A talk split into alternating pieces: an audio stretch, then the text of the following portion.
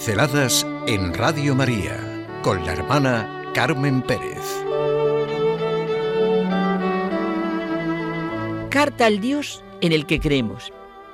Si ahora mismo le escribiéramos una carta a Dios, ¿qué le diríamos? Bueno, pero no como una pregunta retórica, de verdad, ¿qué le diríamos? Voy a leer unas cartas, en realidad unos mensajes, que le escribieron unos niños. En un colegio del sur de Italia, un maestro de primaria tenía por costumbre mandar a los alumnos que escribieran una carta a Jesús. De la colección de cartas recogidas en varios años hizo un extracto de algunas joyas de estos pequeños filósofos. Querido niño Jesús, en la catequesis nos han dicho todo lo que haces, pero cuando estás de vacaciones, ¿quién te sustituye? Delicioso. Lo que Jesús hace no es posible que se quede sin hacer. Otros son sencillamente geniales por el sentimiento de la naturaleza o del poder de Dios. Querido Jesús, ¿la jirafa la querías hacer así o fue un accidente? Oye, yo creía que el naranja no pegaba con el morado, pero luego he visto el atardecer que hiciste el martes. Es genial. ¿Verdad que nos pasa eso con los colores?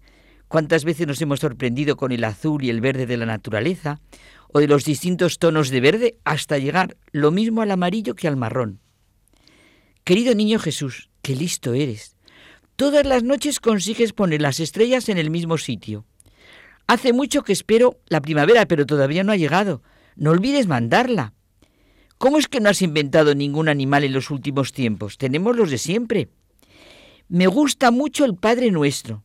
¿Se te ocurrió enseguida o lo tuviste que hacer varias veces? Es que yo siempre que escribo algo lo tengo que repetir. ¿Tú cómo sabías que eras Dios? ¿Las cosas tú las sabes antes de que se inventen? Las que tratan de las relaciones humanas son vitales, completamente intuitivas, cercanas. Querido niño Jesús, ¿el padre de Mario es amigo tuyo o solo es un compañero del trabajo? Yo soy italiano, ¿y tú? De todos los que trabajan contigo, bueno, trabajaban contigo, yo prefiero a San Pedro y a San Juan. Seguro que para ti es dificilísimo querer a todos y en todo el mundo en mi familia solo somos cuatro y yo no lo consigo. Gracias por el hermanito. Y eso que yo esperaba un perro. ¿Y cuándo sentimos que algo hemos hecho mal? Querido niño Jesús, ¿los pecados los marcas en rojo como la maestra? También la entrañable relación con Él. Querido Jesús, no te preocupes por mí. Yo miro siempre a los lados antes de cruzar. A veces pienso en ti aunque no esté rezando. Si me miras el domingo en la iglesia, te enseño mis zapatos nuevos. Vivir una cotidianidad así en nuestro trato con el Señor, ¿verdad? Y una pincelada final. Querido Jesús, no creo que pueda haber un Dios mejor que tú. Bueno, quería que lo supieras, pero no creas que te lo digo porque eres Dios, ¿eh? Ya no me he vuelto a sentir solo desde que he descubierto que existes. Seguro que si pudiéramos reunir todas las cartas que nosotros escribiríamos, sería un verdadero libro de salmos, como los de los autores del Antiguo Testamento, en los que quedaría expresada la realidad de nuestra vida diaria. Todo está lleno de signos a través de los cuales se lee a Dios.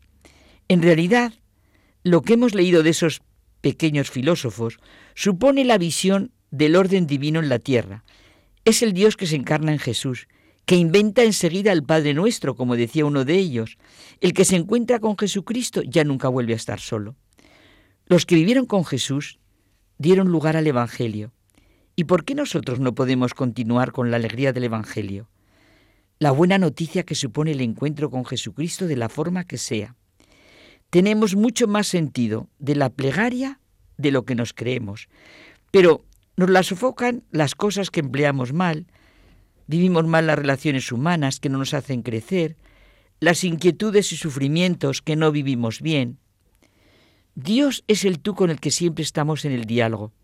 Por eso una verdadera riqueza rezar, por ejemplo con los salmos, cartas escritas a Dios, llenas de los sentimientos más humanos y más profundos, que implican todas las circunstancias de la vida. Unas veces entusiasma el autor con el nombre de Dios, nombre eterno, su recuerdo de edad en edad, por su nombre se siente la misericordia, la lealtad. Otra, las dificultades que nos encontramos, o con la gratitud que brota al sentir a Dios como Padre y pastor bueno que nos cuida. Para la cultura judía el pastor era el mejor ejemplo de cuidado, protección y ayuda. La carta a Dios puede ser una plegaria, una acción de gracias, un expresar ante Él sentimientos de entusiasmo ante la belleza o de desconcierto por lo que nos ocurre, o necesidad de poner en su corazón de Padre nuestro dolor. Desde luego, el que escribe una carta es signo evidente de que no está solo. Los salmos, estas cartas a Dios, nos ponen de manifiesto que somos seres religados, nacidos de la misma mano creadora, sarmientos de la misma vid.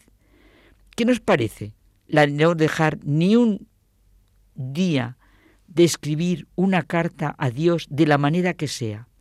como hacen los enamorados, los que se quieren de verdad, el marido y la mujer que si están separados necesitan de la comunicación, padres e hijos que se llaman todos los días. Hoy somos capaces de escribir una carta a Dios, de ponerle un mensaje y también de escucharle en nuestro interior. En realidad, hablamos de la oración. La imagen que es una realidad nos la presentó el mismo Jesús. Es la del Hijo con su Padre. Padre nuestro que estás en los cielos.